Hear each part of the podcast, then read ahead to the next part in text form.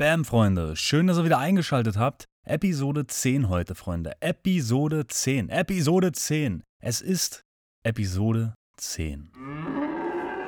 Die Jubiläumsepisode für mich sozusagen. Äh, ich freue mich riesig, dass ihr eingeschaltet habt. Wir haben jetzt zehn Episoden miteinander erlebt oder ihr erlebt heute die zehnte. Ich spreche sie ja gerade ein. Ja, ich bin aus zwei Gründen aufgeregt. Einmal, weil es Episode 10 ist und einmal, weil der Inhalt der Episode für mich selbst auch super interessant ist. Es geht nämlich nach Beppu. Da haben wir einen Haufen geiles Zeug erlebt und deswegen aus zwei Gründen für mich heute ein feierliches Ereignis. Einmal Jubiläumsepisode Nummer 10 und einmal der Inhalt der Episode. Ja, Freunde, da gibt es nur eine Sache, die wir machen können. Es wird gefeiert.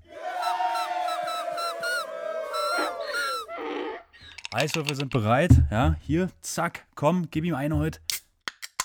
Ah, ja. Und? Uh, Freunde, jetzt geht's richtig los hier. Hör mal, hör mal. Oh, komm. Ah. Also, Freunde, viel Spaß bei der Episode heute. Lehnt euch zurück, genießt es. Sie wird ein bisschen länger, aber es ist auch die Jubiläumsepisode. Viel Spaß.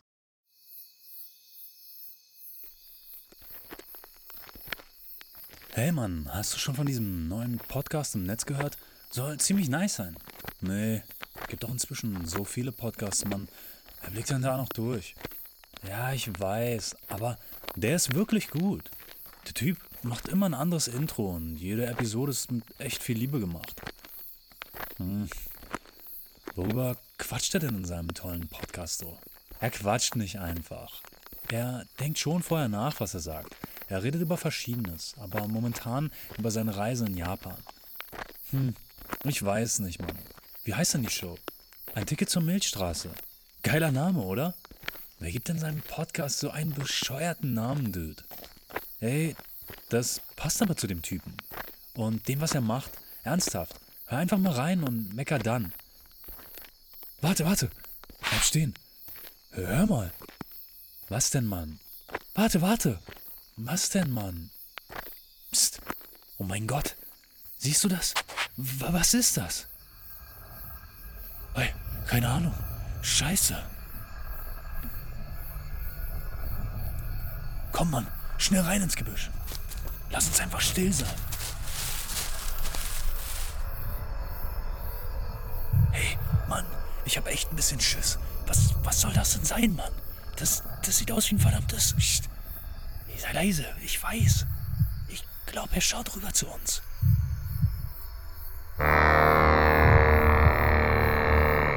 Scheiße, scheiße, scheiße, Mann. Ich, ich glaube, er hat uns gesehen. Psst, sei leise, Mann. Scheiße, er kommt. Duck dich. Mein Gott, ich hab so eine Angst, Mann.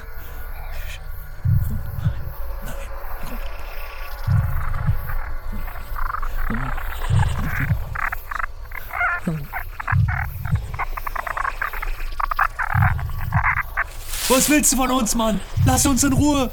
Lauf, Mann. Lauf um dein Leben. Ah. Ah.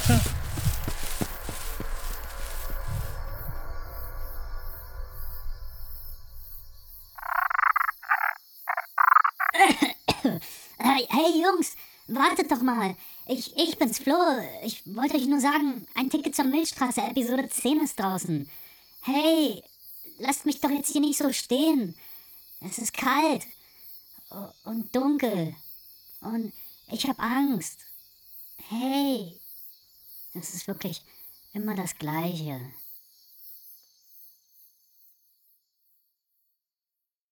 Herzlich willkommen, Erdlinge, zu Episode 10 bei Ein Ticket zur Milchstraße.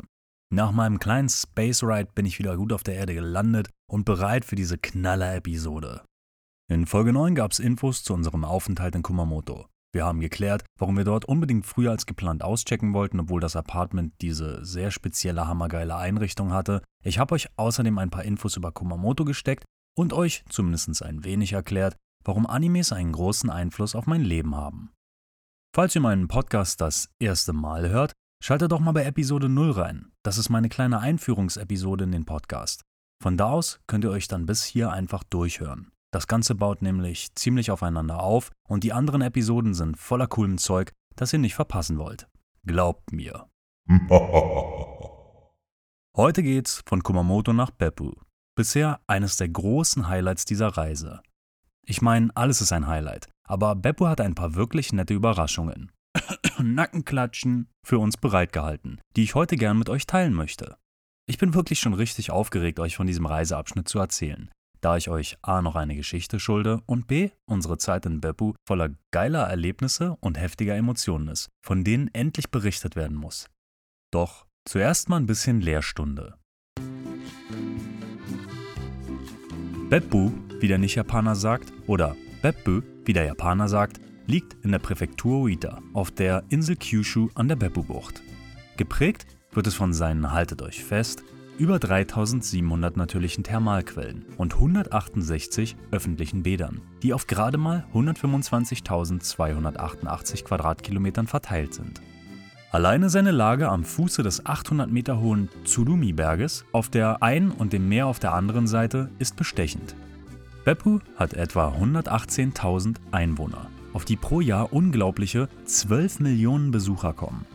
Beppu hat dermaßen viele Onsen, also Badehäuser, dass momentan noch all diese Millionen von Touristen ein warmes Plätzchen in der Wanne finden.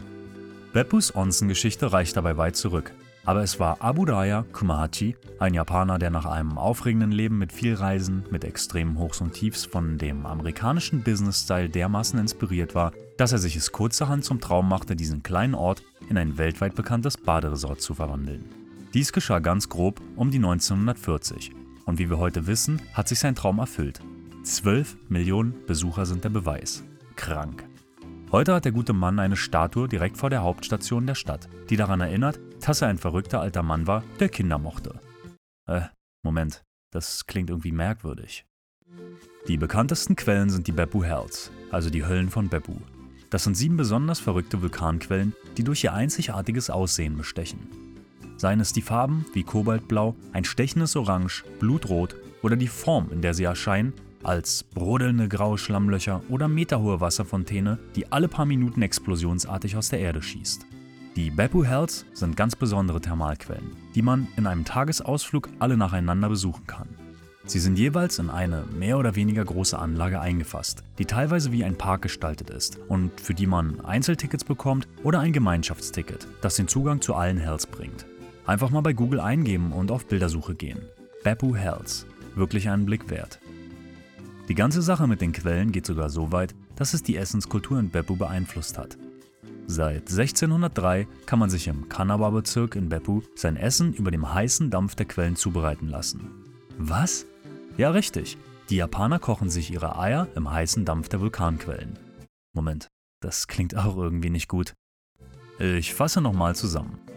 Diese Stadt ist also eine brodelnde Badewanne voller badewütiger Touristen, die sich ihre Eier in heißen Vulkanquellen kochen, während sie Gemüse knabbern, das sie in dem Dampf genau dieser Quellen gegart haben und das Ganze wurde von einem lustig verrückten Opi, der Kinder ziemlich mag, erst so richtig bekannt gemacht. Ja, perfekt. Ich denke, das kann man genau so in den Reiseführer schreiben. Ich brauche nochmal einen Schluck.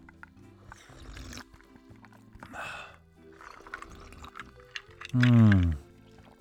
Als wir an diesem wunderbaren Ort ankamen, liefen wir aus dem kleinen Hauptbahnhof heraus. Sofort war uns klar, Beppu ist mega. Ich weiß nicht warum, aber als wir diesen kleinen niedlichen Bahnhof verließen und auf die Straße traten, hatten wir beide das gleiche angenehme Gefühl. Es war, als würde allein der Platz um den Bahnhof das ganze Lebensgefühl dieser Stadt widerspiegeln. Dabei konnten wir von dort weder das Meer sehen, noch die so bekannten Rauchschwaden aus den Badehäusern, die über der Stadt zu sehen sind. Aber allein die Tatsache, dass es von hier bloß fünf Minuten geradeaus zur Beppo-Bucht waren, dass wir den großen Berg hinter uns sehen konnten und zu wissen, dass die Stadt relativ klein war, gab uns einfach sofort ein heimisches Gefühl. Wir machten uns auf zum Check-in-Spot von unserem Apartment, der diesmal nicht direkt das Apartment selber war. Diese Konstellation fand ich zwar durch das Gepäck, was wir hatten, etwas unpraktisch, aber das Apartment und der Check-in-Point lagen auch nicht unendlich weit voneinander entfernt. Hier gibt's die erste emotionale Erfahrung in Beppu, von denen es noch so einige schöne geben sollte. Ah, ich freue mich schon. Der Check-in-Punkt war nicht wirklich gut beschrieben. Wir waren aber laut der Beschreibung da, und so schlussfolgerte ich aufgrund von Erfahrung, dass es nur das Hostel sein konnte, vor dem wir damals standen. Ich klopfte an die Tür und wartete. Nichts. Ich klopfte nochmal. Nichts. Also ich möchte im Voraus sagen, dass ich in Japan in all den Jahren noch nie, niemals Probleme irgendwelcher Art bei Check-ins hatte. Ob Hotels, Hostels, Gasthäuser, was auch immer. Es war immer jemand erreichbar und wenn es kein Self-Check-in war, war jemand vor Ort, der sich um mich kümmerte. Da aber hier niemand mein Klopfen zu hören schien, schob ich die Glastür auf und rief ein paar Mal laut in das Innere des Hauses. Alles, was zu hören war, war Totenstille. Ich rief noch ein paar Mal wirklich unüberhörbar hinein, aber nichts kam zurück. Hey, kein Problem. Mein Nervbarometer stand ja noch auf grün. Es waren damals sicher gut 15 Minuten vergangen, als ich beschloss, einfach mal einzutreten und mir das Ganze mal genauer anzusehen. Es schien ein großes Hostel zu sein, daher wartete ich noch etwas. Es hätte ja sein können, dass der ein oder andere Mitarbeiter gerade in einem der oberen Zimmer zu tun hat und mich nicht hören kann. Ich schaute mich ein wenig um, und es war echt tot in dem Haus. Das Licht war aus und nichts erweckte den Eindruck, jemand sei vor Ort. Ich streifte in dem kleinen Empfangsbereich herum und wartete ein wenig. Es waren gute 25 Minuten um, da beschloss ich einfach mal, die Etagen des Hauses abzuklappern und ein bisschen nach Gästen oder Mitarbeitern Ausschau zu halten. Gesagt, getan. Das Haus hatte drei Etagen, die ich nacheinander ablief und immer wieder laut nach jemandem ausrief, doch ich stellte fest, niemand war hier. Weder Kunden noch Mitarbeiter. Also wieder ab nach unten. Inzwischen waren gut über 30 Minuten um. Ich empfand das Ganze als immer weniger lustig und mein Nervbarometer sprang von grün auf gelb. Wir hatten ja die mehrstündige Überfahrt von Kumamoto im Bus hinter uns und waren nicht abgeneigt, eine nette Dusche zu nehmen und etwas zu essen. Ich kam wieder am Erdgeschoss an und las mir die Unmengen an Zetteln an der Wand im Empfangsbereich durch. Einer der Zettel beschrieb in schlechtem Englisch, dass im Falle von Abwesenheit eine Notfallnummer angerufen werden soll. Und ein Line-Kontakt war auch angegeben, also so etwas wie WhatsApp. Bei Airbnb hatte ich bereits vorm Eintreten in das Gebäude eine Mail geschrieben gehabt, auf die aber nun schon seit gut 20 Minuten keine antwortete. Da doppelt bekanntlich besser hält, schrieb ich bei Line gleich nochmal eine Mail. Die Nummer anzurufen war unmöglich, da ich zum Telefonieren 10 Cent Mindestguthaben auf meiner Telefonkarte brauchte und 8 Cent drauf waren. Selbst mit 10 Cent hätte ich dann eine Sekunde Zeit gehabt, bevor das Guthaben alle gewesen wäre. Aber da ich ja WLAN hatte, rief ich ein paar Mal erfolglos bei Line an. Das wiederholte ich noch ein paar Mal mit Enttäuschung. Es waren jetzt gut 45 Minuten um, was ich so genau weiß, da ich ständig meine Uhr checkte. Ich war nun schon gut genervt, was an der einfachen Tatsache lag, dass ich eine Serviceleistung gebucht hatte, für die ich Geld bezahlt habe und dementsprechend erwarte, dass alles gut funktioniert. Denn das ist ja im Grunde der Sinn an bezahlten Serviceleistungen, oder nicht? Weitere 15 Minuten vergingen, und als wir die Wartezeit von einer Stunde knackten, ging auch mein Nervbarometer in die nächste Zone, und zwar von gelb auf orange. Ich stand auf und ging auf die Straße. Weder Antwort bei Line, Airbnb und auch nicht auf unzählige Anrufe. Gegenüber gab es eine Fahrradwerkstatt, in der ein Mechaniker fleißig am Schrauben war. Ich ging rüber, klopfte an und fragte den Herrn freundlich um Hilfe.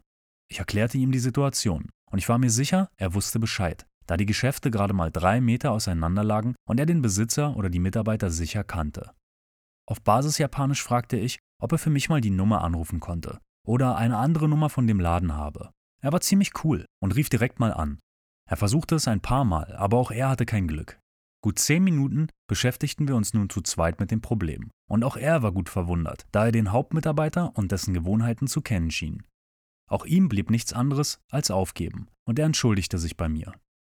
Mit dem Verlassen des Ladens knackten wir eine Stunde und 15 und das Barometer knallte von Orange auf Rot. Nachrichten bei Airbnb, bei Line, Anrufe auf Line, Anrufe auf zwei weitere Telefonnummern. Doch niemand war zu erreichen. Was war los mit diesem Mitarbeiter? Wo war er? Ganz ohne Schamgefühl sage ich, ich war richtig angepisst. Circa weitere 15 Minuten vergingen und im Laden tauchte jemand auf. Es war ein großer, korpulenter Kerl, um die 30. Er trat ein und bewegte sich mit einer Selbstverständlichkeit und Unbesorgtheit, dass mein Barometer fast die Scheibe sprengte. Stopp, stopp, stopp. Ja klar, ich hätte meine Wartezeit einfach sinnvoller verbringen können, indem ich in ein Restaurant gegangen wäre, Vokabeln gelernt hätte oder am Strand spazieren gegangen wäre oder tausend andere Sachen.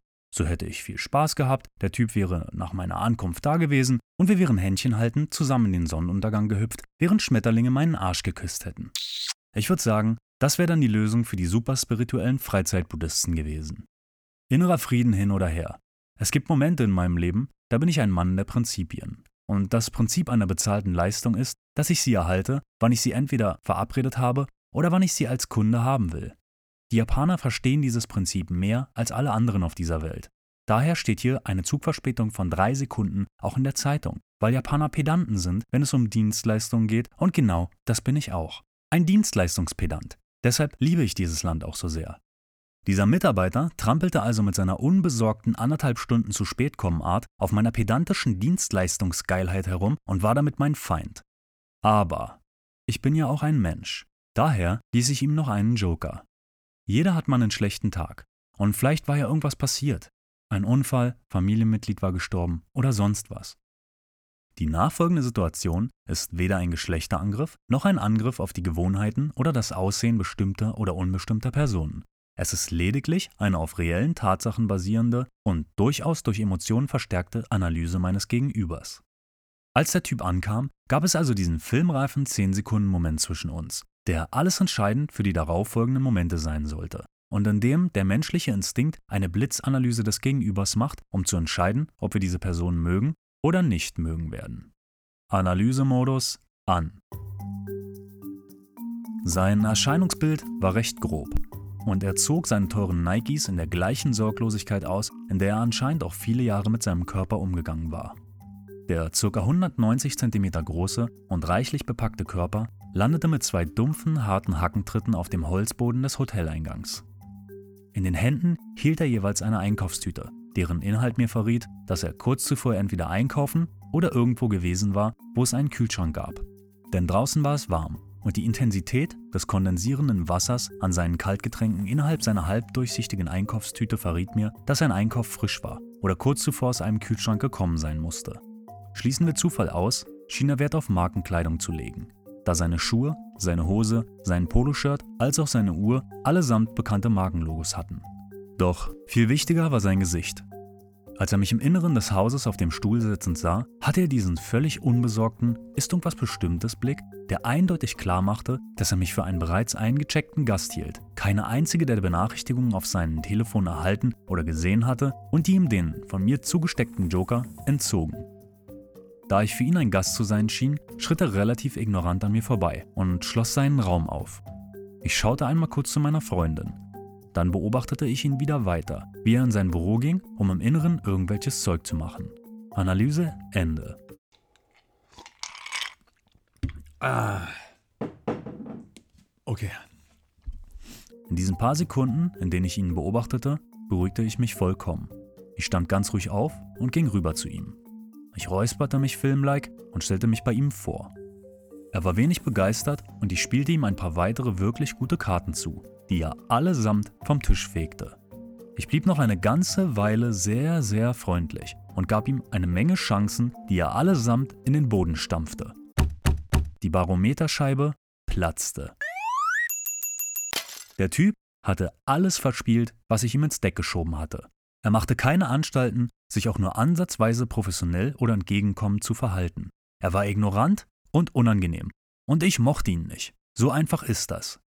Es begann eine kleine Diskussion zwischen ihm und mir, in der ich ihn darauf hinwies, dass wir seit anderthalb Stunden auf ihn gewartet hatten, obwohl wir zahlende Kunden waren, obwohl wir verabredet waren und obwohl wir seinen beschissenen Anweisungen auf seinem sinnlosen Zettel gefolgt waren und beide seiner Telefone anderthalb Stunden hatten brennen lassen.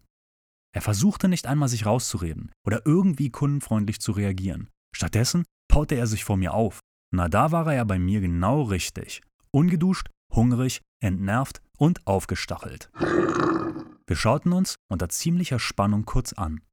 Ich habe keine Ahnung, was es war, aber irgendwann ging dem Typen irgendwie ein Licht auf und er wurde schlagartig handsam.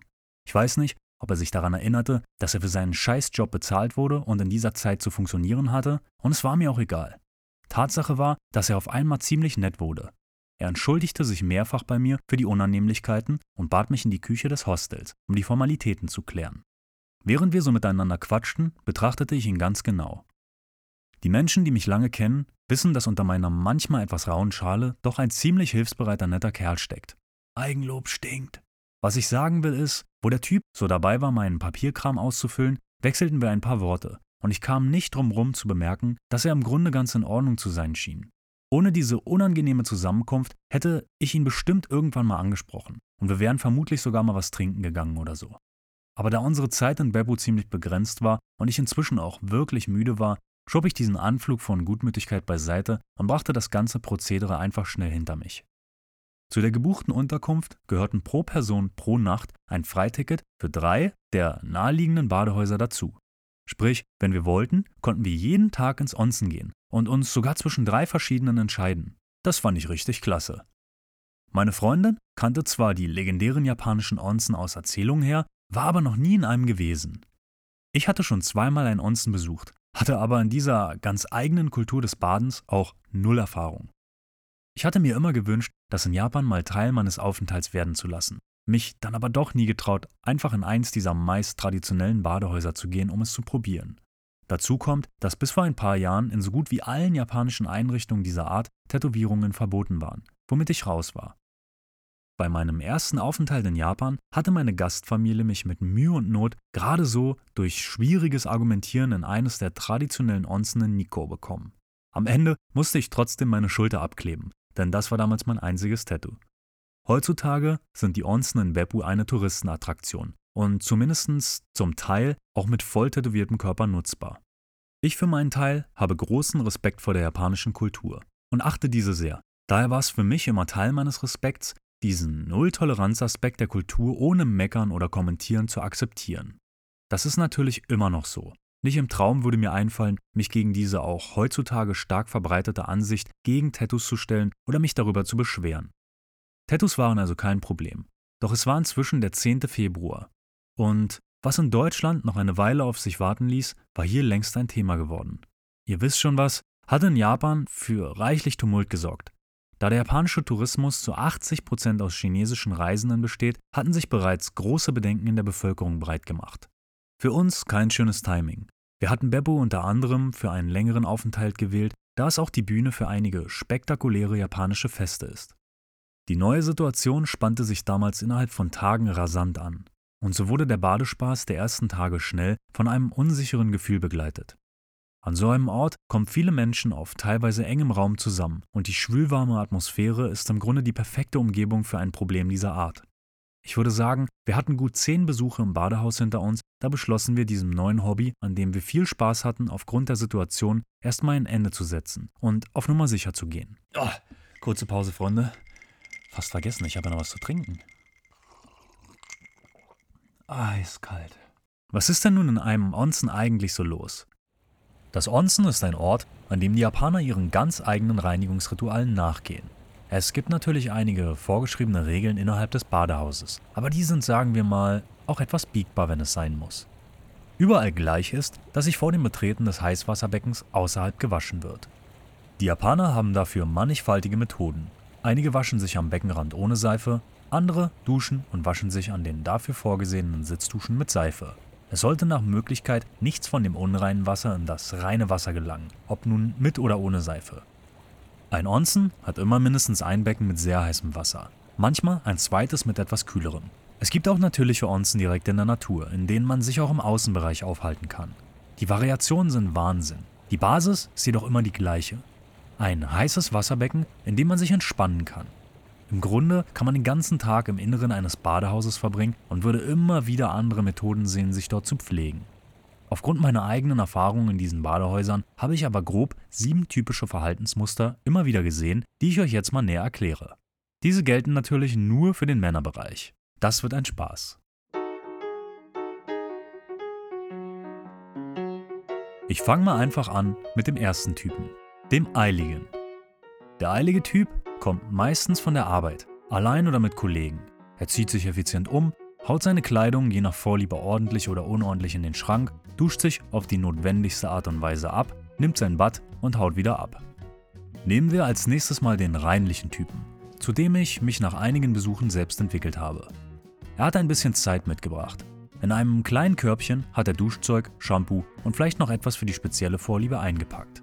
Manchmal hat er auch eine Zahnbürste oder einen Rasierer dabei. Außerdem hat er ein kleines Handtuch, mit dem er sich gut abschrubben kann. Er zieht sich entspannt um, bereitet seinen Platz an der Dusche vor und nimmt sich Zeit, sich gründlich zu waschen. Er nimmt ein Bad und schaut dabei nicht auf die Uhr. Anschließend geht er nochmals duschen und beseitigt auch die letzte Unreinheit mit dem groben Handtuch.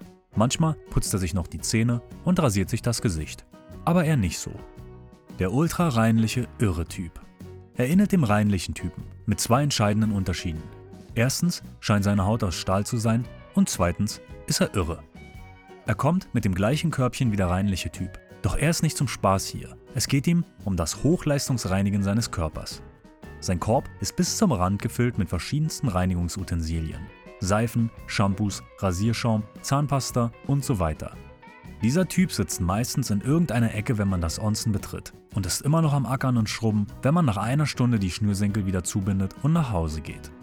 Ich selbst habe diesen Typen nie beim Baden gesehen, da er mit 120%iger Hingabe dabei ist, auch die letzte Pore an seinem Körper so lange zu schrubben, bis sie glatt ist. Dieser Typ macht alles, nur nicht baden. Rasieren, Zähne putzen und so weiter.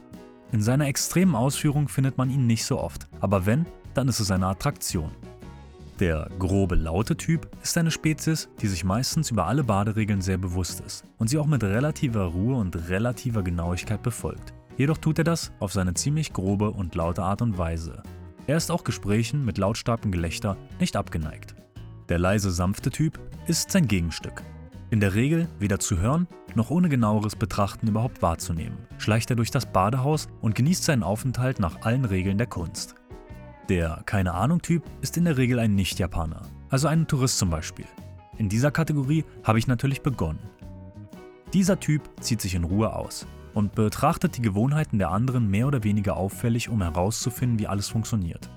Einmal ausgezogen, steht er dann splitterfasernackt im Onsen und hat keinen Schimmer, was er tun muss. Er beobachtet erst einmal die anderen um sich herum und wird durchaus selbst auch stark beobachtet. Als nicht tätowierter Mensch darf man ja schließlich in jedes Onsen. Da kann es schon mal passieren, dass man in einem sehr traditionellen landet, in dem man natürlich skeptisch begutachtet wird. Der keine Ahnung Typ filtert schnellstmöglich heraus, was die anderen so treiben und fängt dann an zu kopieren. Er versucht dabei so natürlich wie möglich zu wirken, sieht aber in der Regel stocksteif aus. Zuletzt mein Lieblingstyp. Der alte Typ. Der ein oder andere, der schon mal in einer Sauna in Deutschland oder sonst wo war, kennt ihn. Denn die japanische Version ist der Sauna-Version dort sehr ähnlich. Bis auf einen offensichtlichen Unterschied. Die japanische Version des alten Typs ist normalerweise spindeldürr. Klein und anstatt ein Handtuch um den Bierbauch ist er nackt und sitzt meistens irgendwo am Beckenrand auf dem Boden. Er ist erfahren und wirkt so, als ob das Badehaus sein Wohnzimmer wäre. Er hält auch gerne mal einen Plausch mit anderen und dass er nackt ist, fällt ihm selber nicht mehr auf.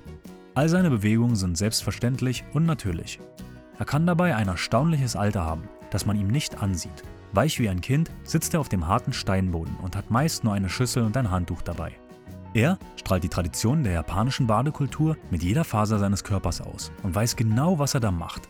Denn er macht es schon seit immer so.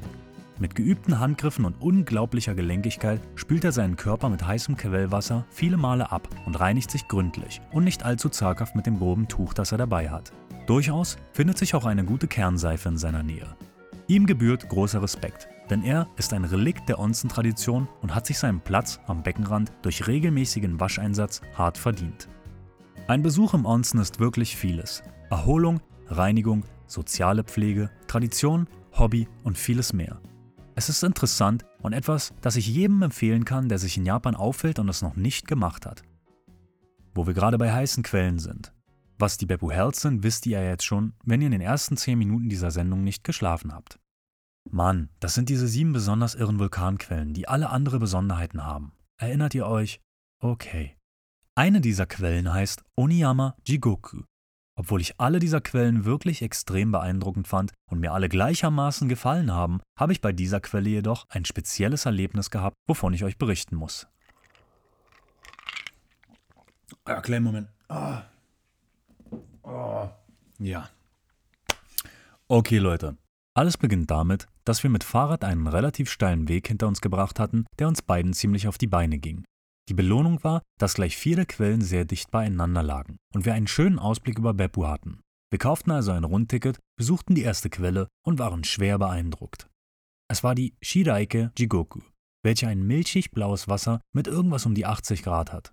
Sie qualmte nicht, sah aber wirklich imposant aus und außerdem gab es bei der Quelle auch ein paar kleine Aquarien mit Tropenfischen und ein großes Becken mit ein paar Arapaimas. Arapaimas sind unglaubliche Fische. Sie werden über zwei Meter lang, 130 Kilo schwer, zählen zu den größten Süßwasserfischen der Welt und sehen aus wie lebende Fossilien. Da ich Arapaimas unglaublich liebe, war ich also schon bei der ersten Quelle richtig am Haken. Es ging gut 100 Meter weiter zur Oniyamagoku, der Quelle, bei der ich mein besonderes Erlebnis hatte. Schon wenn man diesem Ort näher kommt, ist er beeindruckend. Über der gesamten Anlage steigt massig weißer Rauch in den Himmel auf, und steht man vor dem Eingang, kann man dieses kratzige Rauschen und Zischen hören, das in Kombination mit dem Geruch und den Rauchschwaden wirklich ein kleines Höllengefühl vermittelt. Beim Eintreten steht man direkt vor dem Becken, was diesen immensen Rauch erzeugt. Das Wasser im Inneren dieses Beckens hat permanent 100 Grad und manchmal sogar mehr.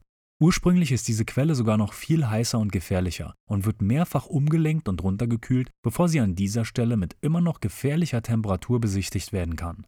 Geht man ein paar Meter durch den Rauch, der stark von Außentemperatur und Wind beeinflusst wird, kommt man an einer Stelle an, von der aus man einen Überblick auf ca. 20 bis 30 Becken verschiedener Größe hat. Diese Becken bestehen aus starken Gittern und im Inneren dieser Becken befindet sich die zweite Hauptattraktion der Oniyama Jigoku, die mich direkt erstmal stocken ließ. Ich bin ein riesen Reptilien-Fan und fand mich selbst in einer Anlage mit über 70 Alligatoren aller Größe wieder. Diese Einrichtung nimmt seit 1923 Alligatoren zur Pflege auf und hat nun schon über 70 dieser Tiere mit teils hohem Alter und angsteinflößender Größe. Hinter mir der dampfende, kreischende heiße Höllenschlot und vor mir diese Monstrositäten. Ich war im Himmel. Ganz aufgeregt ließ ich meine Freundin stehen und widmete mich der Betrachtung dieser Tiere. Es gab sie in wirklich allen Formen, vom Baby bis hin zu sechs Metern Länge und uralt. In der Mitte der Anlage befand sich ein großes Becken, in dem viele Tiere gemeinsam lebten. Ich gebe zu, es waren wirklich viele Tiere für so ein kleines Becken, und vor allem waren sie ziemlich aktiv. Ich war verwundert, wie nah man an die Tiere heran konnte. Aus Dokus wusste ich, dass ein Alligator mit Leichtigkeit drei Meter aus dem Wasser springen konnte und war über die weit gespreizten und niedrigen Gitter erstaunt, aber auch aufgeregt und erfreut. Es war das erste Mal für mich, dass ich so nah an so aktive große Alligatoren heran konnte und so schöpfte ich völlig angstfrei die Möglichkeiten voll aus. Mein Interesse und meine Neugier siegten über meine Vorsicht, und so hielt ich mich sehr nah bei ein paar Tieren auf, die ziemlich aktiv umherschwammen. Eines der Tiere war riesig und hielt sich in einer Ecke des Beckens auf. Ich stand im Grunde genau daneben und betrachtete es ganz gespannt. Es hatte viele Verletzungen in seinem Leben erlitten und sah aus wie ein richtiger Veteran. Die Ecke, in der der Alligator ruhte, schien auch gemieden zu werden. Im gesamten Becken hingen die Tiere über und untereinander. Doch dieses Tier mieden die anderen offensichtlich. Ich war in meine Beobachtungen vertieft, da machte sich aus einer der Ecken ein anderer Alligator auf den Weg zu dem mächtigen Veteran, bei dem ich stand.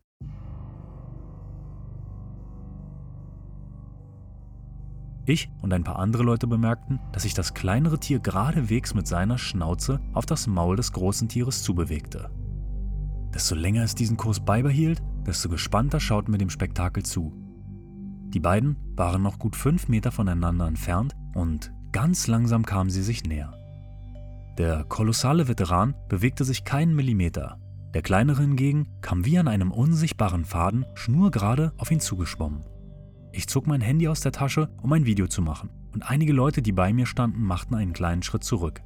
Es war ehrlich gesagt wirklich eine Spannung in der Luft zu spüren, aber ich musste einfach aus nächster Nähe sehen, was der Plan des kleineren Tiers war. Noch ca. zwei Meter von Nasenspitze zu Nasenspitze. Der Gang, in dem ich stand, hatte ca. 1,50 Meter Breite und um mich herum waren überall Alligatoren. Es war schon ein unbehagliches Gefühl, aber da ich keine schlechten Erfahrungen mit solchen Tieren hatte, blieb ich stehen. Es war ca. noch ein Meter von Maul zu Maul und ich starrte abwechselnd zwischen den beiden hin und her. Da passierte es. Als das kleine Tier nur noch wenige Zentimeter von dem großen entfernt war, riss der kolossale Veteran sein Maul auf, kam gut einen halben Meter aus dem Wasser, schnellte nach vorn und verpasste dem Eindringling eine Breitseite mit dem Schädel, welcher durch den Aufprall ein wenig zur Seite geschleudert wurde und flüchtete. Dann passierte etwas, das mich erstarren ließ. Das große Tier knallte zurück ins Wasser, blähte sich auf und sein ganzer Körper vibrierte für ein oder zwei Sekunden, wobei er zusätzlich ein tieffrequentes Brummen ausstieß. Das ließ alles im Umkreis von gut vier Metern erzittern. Das Wasser um ihn herum, der Beton unter mir, die Gitterstäbe und mein ganzer Körper wurde von dieser Kraft erschüttert. Einige Frauen in der Nähe stießen einen Schrei aus. So etwas hatte ich noch nie gespürt. Es war einfach nur beängstigend und mir war klar, dass alle Menschen in dieser Anlage ohne die Gitterstäbe einfach nur Spielzeug für dieses Tier wären. Dieser ganze Angriff dauerte vielleicht bloß vier Sekunden. Doch durch meinen Körper strömte Adrenalin und ich war sowohl erschrocken als auch begeistert. Wir verbrachten noch einen wundervollen sonnigen Tag damit, uns alle Quellen anzusehen und waren diesmal wirklich zur richtigen Zeit am richtigen Ort. Ah, Freunde, es ist Zeit.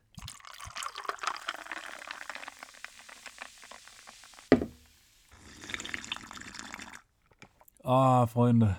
Ah, wie ich mir schon dachte, wird Beppu eine mehrteilige Episode. Also hier ist leider erstmal Feierabend.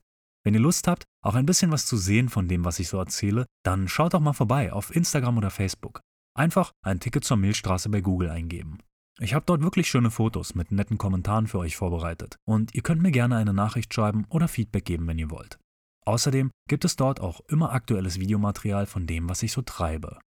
In der nächsten Folge gibt es ein paar weitere emotionale und lustige Kracher zum Kopfschütteln. Wie versprochen ist der Aufenthalt in Beppu eine ziemliche Ansammlung von schrägen Ereignissen.